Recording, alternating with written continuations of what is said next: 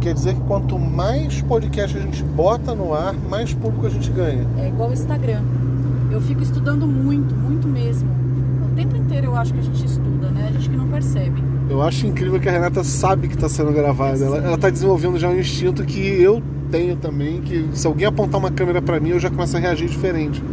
Mesmo que eu não esteja vendo a câmera. Pois é, faz o quê, né? A gente nasce pronta, né? né? Tem um reflexo, né? Ela já está fazendo uma voz um pouco mais colocada, uma articulação na, na dicção não, dela. Eu falo bem, eu sempre falei muito bem. Não, mas você, percebe que você Claro começou que a, a colocar a voz Claro de uma maneira. Alberto, Roberto. Roberto, Roberto. Mas que eu quero dizer é o seguinte, a gente está sempre estudando. A gente está no Estúdio Palio hoje, vocês estão ouvindo. Agora com janelas abertas que são. da Honda. É. A gente não tem ar-condicionado no estúdio Palio, então é isso aí, janela aberta.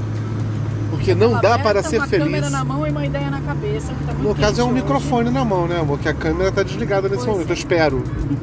espero que o Zuckerberg não esteja usando minha câmera agora. Ah, gente, você sabe que na- eu trabalhava numa empresa grande que vendia brinde. Vende brinde, é uma das gigantes do brinde. E pra quem não sabe, brinde, gente, é um mercado zilionário. Não é milionário, não, é zilionário. Negócio Zilionário, é tem quaquilhões de, de Quaquilhões. patodólares. Quaquilhões, igual patinhos. Eles nadam em dinheiro.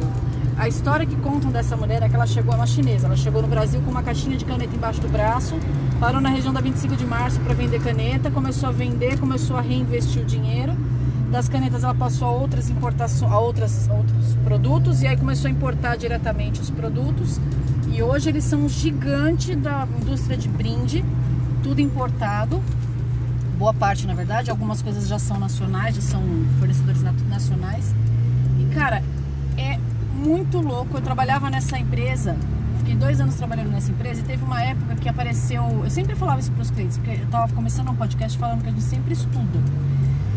Eu sempre gostei muito de estudar, mas não sou uma pessoa que estuda igual todo mundo, que faz faculdade, que vai procurar. Eu, eu adoraria fazer, eu não tenho muita paciência, mas eu acho, pra faculdade, aquelas meninas que vão com a, caneta, a caderneta da Moranguinho, caneta de cheirinho colorida, sabe? Eu não tenho mais paciência pra isso não, gente. Mas enfim, eu tô sempre estudando. E aí, nessa época eu estudava como que os brindes iam parar nas vitrines. Como que os brindes eram procurados para ser oferecidos para o cliente.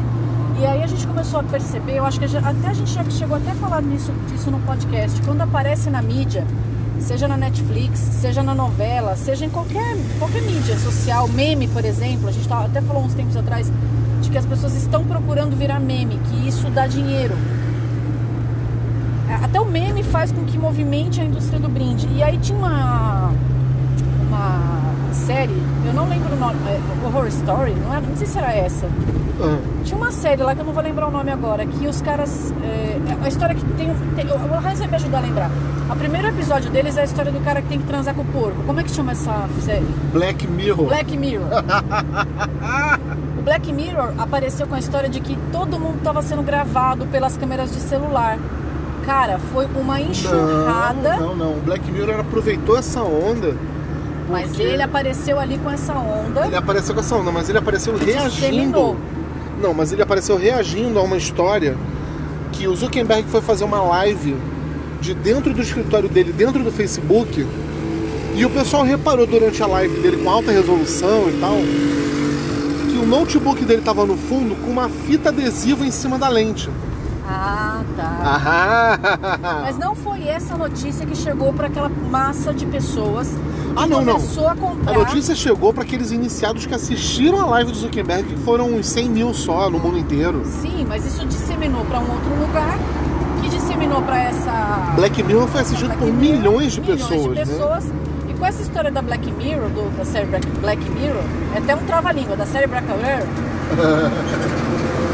começou a, a discussão sobre a Privacidade. privacidade e o que a câmera do celular e do notebook era possível é, vazar da sua intimidade. Cara, foi uma- uma- um semestre que a gente vendeu milhões De Vou tampadores repetir. de lente. milhões de tampadores de lente. Só para você ter uma ideia, quando você vende um brinde, um dos argumentos que a gente usa para vender o brinde é o tamanho da área de gravação desse brinde, porque o brinde ele vem cru, ele vem liso e o, a pessoa que compra esse brinde para revender, os brindeiros, eles compram para gravar a marca do cliente em um determinado ponto dessa, desse produto, né? uma caneta, uma mochila, uma necessaire, que seja um copo. É, você vai vender uma mochila para botar tua logo do tamanho de um bonde. O né? maior que você puder. Então a gente uma sempre squeeze, usa... um bottom, uma Exato. trena. A gente sempre usa esse argumento, o tamanho da, da, da tamanho tela, da, da, área de gravação. Da área de gravação para a pessoa poder comprar, é, para a pessoa poder vender melhor esse produto. Gente, uma, um tampador de, de de lente. de lente de celular ou de notebook, ele é minúsculo. Ele deve ter um centímetro e meio mais ou menos de tamanho total. A área de um gravação, e meio de largura por meio de altura. Provavelmente é por aí, um, um centímetro por um e meio. Não passa muito disso. É um tamanho de uma.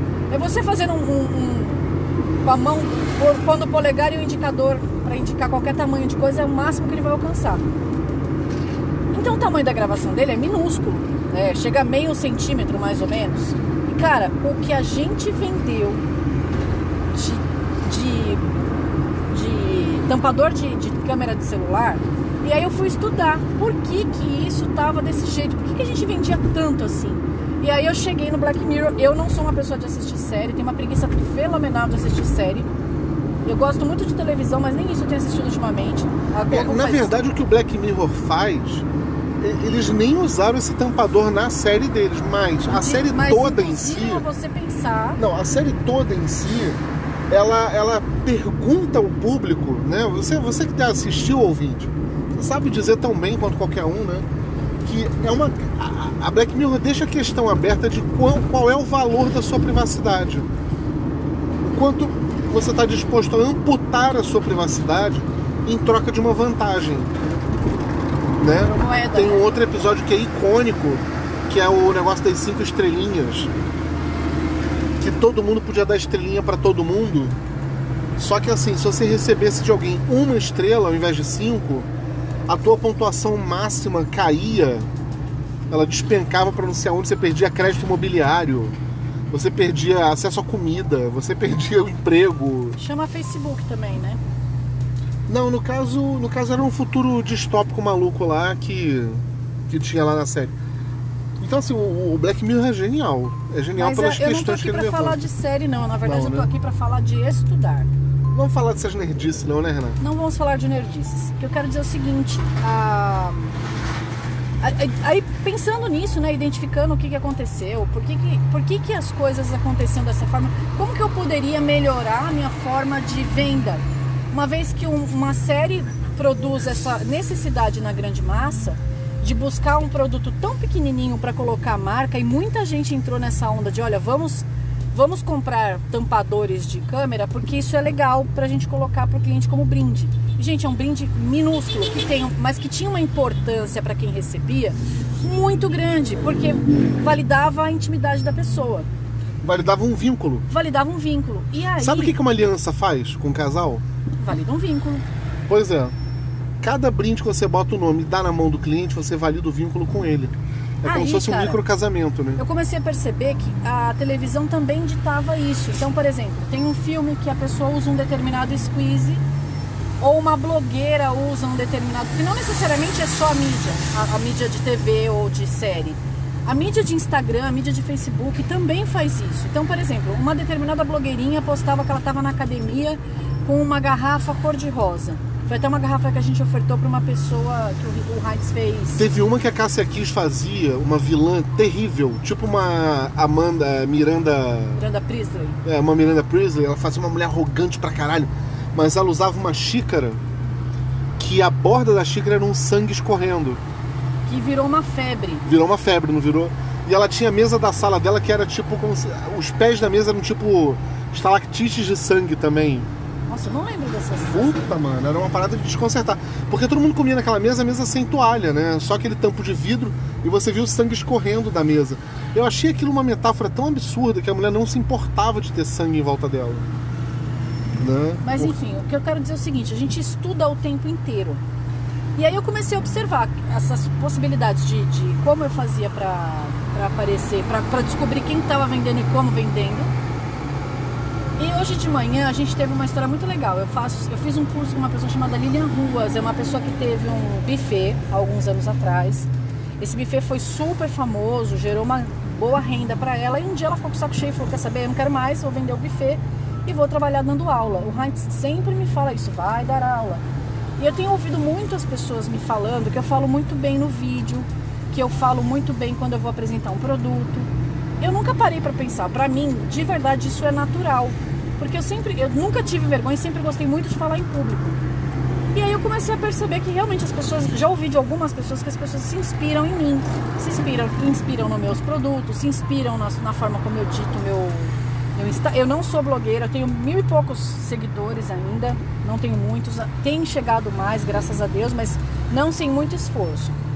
E aí eu comecei a perceber o quanto a gente estuda o tempo todo. Eu tenho estudado muito as mídias sociais. E aí a gente volta à primeira questão que o Heinz fez sobre a constância da postagem que aumenta o número de vezes em que o, o podcast é ouvido, aumenta o número de ouvintes do podcast, porque é exatamente isso. Se eu sumo da mídia social, quem não é visto não é lembrado. Se eu sumo da rede social, seja ela Spotify, Instagram, Facebook, qualquer Como um, eu estou fazendo no momento, que eu não estou mais no Instagram há semanas, cara, você vai caindo nos algoritmos, você vai caindo nas percepções, a pessoa que te acompanha vai começando a esquecer que você existe. E aí vira saudade. Aí eu comecei a ver, a olha, gente tava eu acho falando. que a gente não está numa época em que é possível ou permitido você sentir saudade. Você acha isso? Acho. O momento que você tem para parar e olhar para uma parede em branco assim, e dar uma viajada na maionese e pensar no teu passado, sentir falta de alguém, etc e tal, você já está sendo estimulado com outra informação. Sim, a gente Te dou um é exemplo seu. Te dou um exemplo seu. Há alguns meses atrás você falava assim: eu acho inadmissível botar celular em cima da mesa quando a gente toma café da manhã. Hoje você toma café mesmo. da manhã com o celular na mão. Tome vergonha, tome, receba. Não tô brigando, só tô constatando. Olha, olha a mudança que isso está fazendo. Porque você, por causa do seu trabalho, você foi fisgada pela caixa de Skinner. Que é um experimento em que se você tiver uma caixa com um que, que tem um botão para apertar e esse botão gera uma satisfação na pessoa, a pessoa vai ficar apertando aquele botão a vida inteira. E eu acho que tampou. Eu não sei se ele está gravando, eu não sei se ele não está gravando. Saberemos em breve, não é mesmo? Descobriremos, ele tá com o relógio correndo aqui, Deus queira. Mas. É porque tampou a tela do celular e já ficou assim, ih caraca, ih caraca, o que, que houve? Mas então assim, esse é um exemplo, né? de você caixa tá lá com o celular na mão. Não, não tô te censurando, é o seu trabalho, você tem que prestar atenção pro nele o tempo todo. etc. Mas assim, há de se compreender, a nossa relação deteriorou. Tem hora que você não percebe se eu tava do teu lado ou não. Nossa, que coisa forte pra você falar Não, no não tô, podcast. não tô falando isso novamente como uma briga, eu tô constatando. Em outros momentos a gente tem que se forçar a parar para um olhar pro outro e falar, é, a gente tá aqui. Caraca, a gente tá Não, aqui. a gente tem se abraçado muito mais e tem se tocado muito mais depois disso. A gente Sim, tem se sim. aproximado. Percebe? Então é, é o ônus e o bônus. Sim, como sim. tudo, absolutamente tudo na vida. Exatamente. É, eu tô dando esse exemplo, assim, a gente começou a falar disso aqui porque alguns meses atrás, acho que foi entre junho e julho, eu fiquei um mês sem fazer podcast. Aí, assim, eu senti um contraste gigante de quando eu terminei de fazer o podcast e quando eu retomei. Porque, assim, eu olhava aqui na, na lista do, do- do- da resposta do reproduções. público, né? E tava assim, há um mês atrás você lançou seu último podcast e ele tem 40 downloads. Esse podcast que você lançou há duas semanas tem dois downloads. Aí eu continuei fazendo o que eu já falei para pro ouvinte aqui já sabe tudo. Cara, eu não faço podcast para ter uma tremenda audiência. Tomara que um dia isso aconteça, não vou ficar chateado, pode divulgar à vontade. Inclusive, se você tiver uma ideia da gente fazer promoção, eu agora tô com um brinde do guerraguerra.com que a gente pode produzir. Eu posso sortear brindes do, do Mandarix Podcast. Do né? ateliê. Tô muito afim mesmo, mas assim, não é minha prioridade. A minha prioridade é manter a prática de improviso, dicção, de criação de conteúdo. Até porque, no momento em que a gente tá, eu leio muito, né? Sempre que eu posso, eu tô com alguma matéria, alguma coluna, algum blog, alguma coisa aqui pra eu me informar. informada. não apenas da notícia corrente, que é o que menos importa para mim. Eu percebi que a minha urgência não é de saber quantos morreram de Covid ontem, e não é em desrespeito às mortes, mas é porque isso eu não posso me vincular a isso por causa da minha ansiedade. Isso me arrebenta por dentro. Então o que, que eu estou fazendo? Eu estou me informando sobre a situação econômica, sobre o que está acontecendo com esse dinheiro grátis que está todo mundo ganhando, que é o auxílio social. Não estou sendo político aqui de, de dizer ah, isso é coisa de esquerda, de direita, isso é comunista, isso é direitista, não importa. O que importa é que estão distribuindo dinheiro sem a pessoa fazer nenhum trabalho para isso. Né? Porque em tese tá todo mundo preso em casa sem poder ganhar o seu próprio dinheiro. Em tese. Em tese. Disse o podcaster enquanto tá indo pro centro com, com a esposa, né? De carro. Mas assim. Então, esse dinheiro grátis ele tem um retorno. Ele tem que vir de algum lugar e ele tem que ir para algum lugar. Né? a economia. Eu tava vendo um americano falando, então eu não sei qual é o termo em português, mas ele, ele usa uma expressão chamada velocity of money, que é a velocidade com que um, uma nota de dólar troca de mão. Legal, né? interessante esse assunto. Eu acho isso super demais.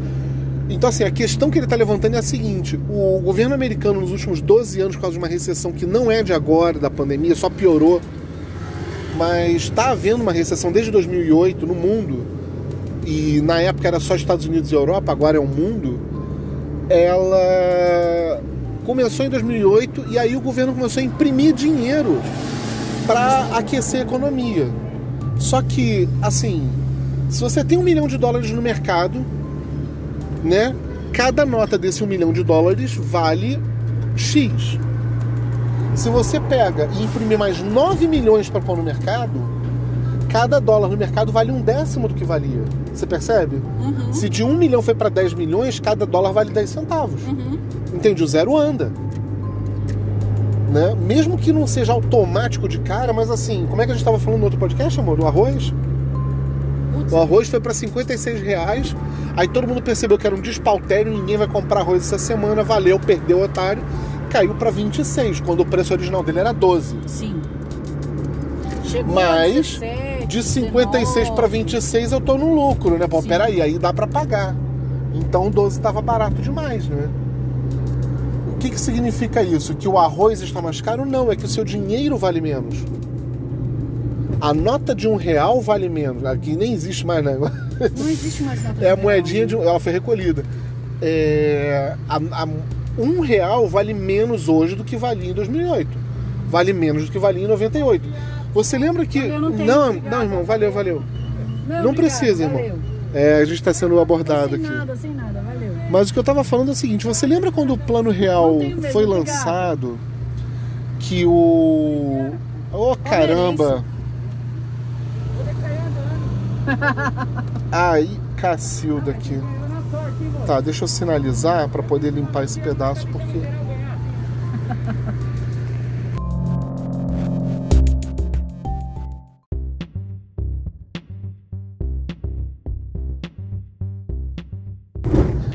Gente está aqui num pedaço de São Paulo que lembra o falecido elevado Paulo de Fronten do Rio de Janeiro, ou a Avenida Maracanã, ou aquele pedaço ali, Borges Medeiros, né? Que é um sol do cacete, uma pista larguíssima.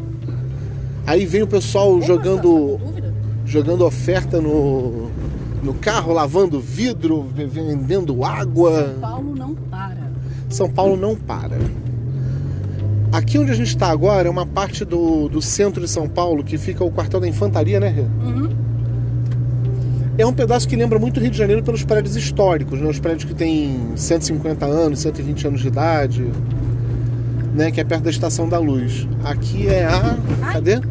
Corregedoria? Não. Aqui é 190. Não. Não Eu sei que a rota tem, tem vários. É, a gente está no quartel da Rota e da Cavalaria juntos, Da assim. cavalaria. Na rua Alfredo Maia. Pode procurar aí no, no Google Maps, no seu aplicativo de rota favorito. Ah, Ele lembrou da seta, lembrou da seta. É, O outro não lembrou, então não sabia. Lembra da seta, viado? Bom, enfim. Aí, eu vou depois diminuir o, o, o capítulo anterior que eu tava falando do real, né? Aí, aí o cara veio falando aqui no. Ele veio pedir um real. Veio pedir um real, né? Mas assim, chamou, chamou, chegou, chamou, Você tá lembrado que quando a gente conseguiu no Brasil instituir a moeda real, o salário mínimo valia menos que 100, né? Aham. Era o RV, época- né? É isso o RV. na época era o RV. Eu lembro que eu cheguei a receber A URV ela valia 2.700 rea- é, moedas anteriores, né? E ela foi real. instituída, é, o que seja, cruzado, novo, um diabo desses assim. Teve um monte Foram naquela tantos, época. É, foram, várias. tantos zeros caídos. É. Ó, aqui a gente tá do lado do quartel de choque agora. Da tropa de choque. É aqui tudo desse quarteirão inteiro é polícia. Mas enfim, aí a gente tava. Coronel Odilon, a rua que a gente tá agora. Lindeza. Do lado da sede da Braspress. Essa sede se acha muito segura para estar do lado do quartel da polícia. Tenho certeza. Ah, é. A gente tá passando aqui pelo Liceu de Artes e Ofícios de Ah, São meu Paulo. sonho, gente, era meu sonho estudar aqui. Eu estudei no Liceu de Artes e Ofícios do Rio. Nossa, meu sonho estudar Mas aí, tá, vamos, vamos falar. A gente instituiu aqui no Brasil. boquinha. o, o- a unidade real de valor, a URV, que valia 2.700 da moeda anterior, foda-se qual era. E aí ela entrou para substituir e fazer o real que a gente tem hoje. Quando o real foi instituído, o governo da época falou em frango a um real. Lembra? Lembro. Que aí, assim que o cara falou isso, foi o Fernando Henrique? Foi?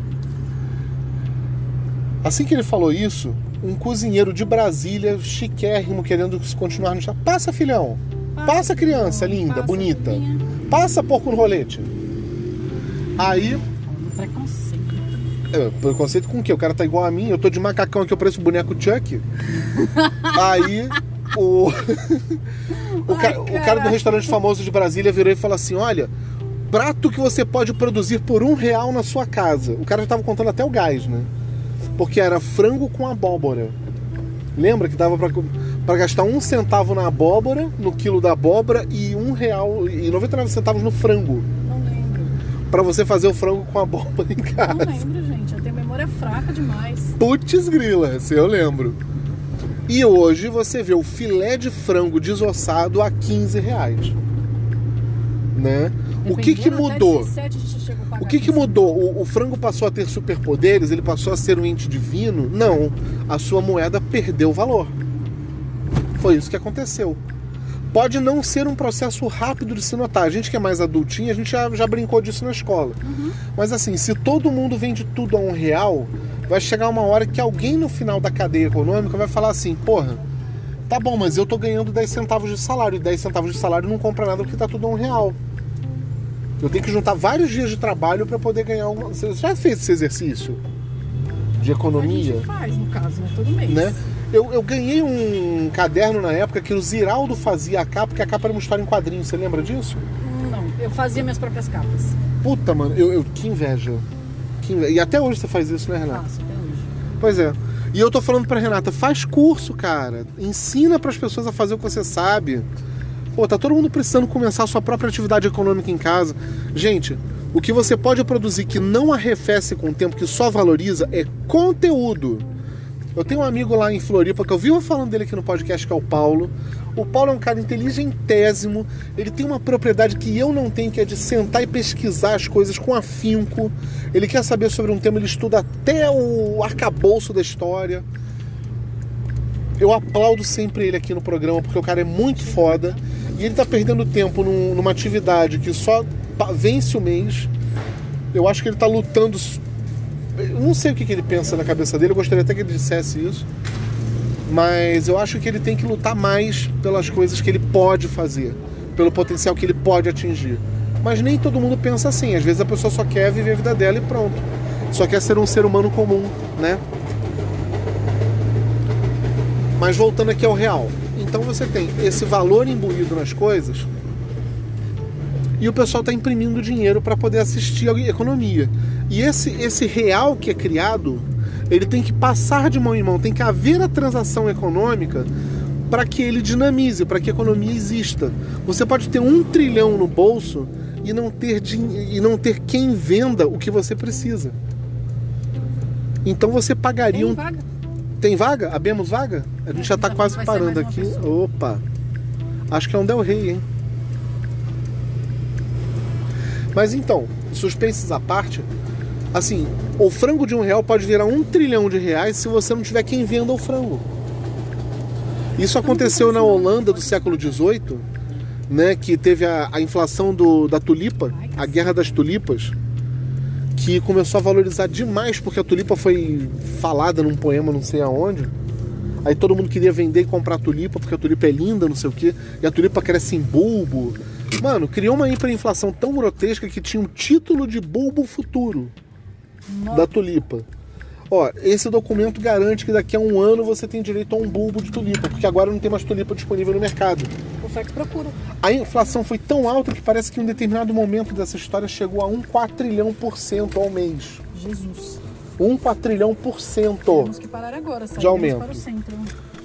Então, você pensa nisso. A gente pode estar passando por um momento desses e o que está acontecendo de inflação agora é na moeda virtual, é longe de você, é no preço da cabeça do gado. Mas o que eu quero ressaltar, que o cara ressaltou para mim numa coluna de blog, e eu achei importante, é o seguinte: Warren Buffett, é, Jeff Bezos, Jorge Soros, sabe o que, que eles estão fazendo? Eles estão comprando título do tesouro, eles estão comprando ouro e não estão trabalhando com mercado de futuros, com ações, com bolsa de valores, nada disso.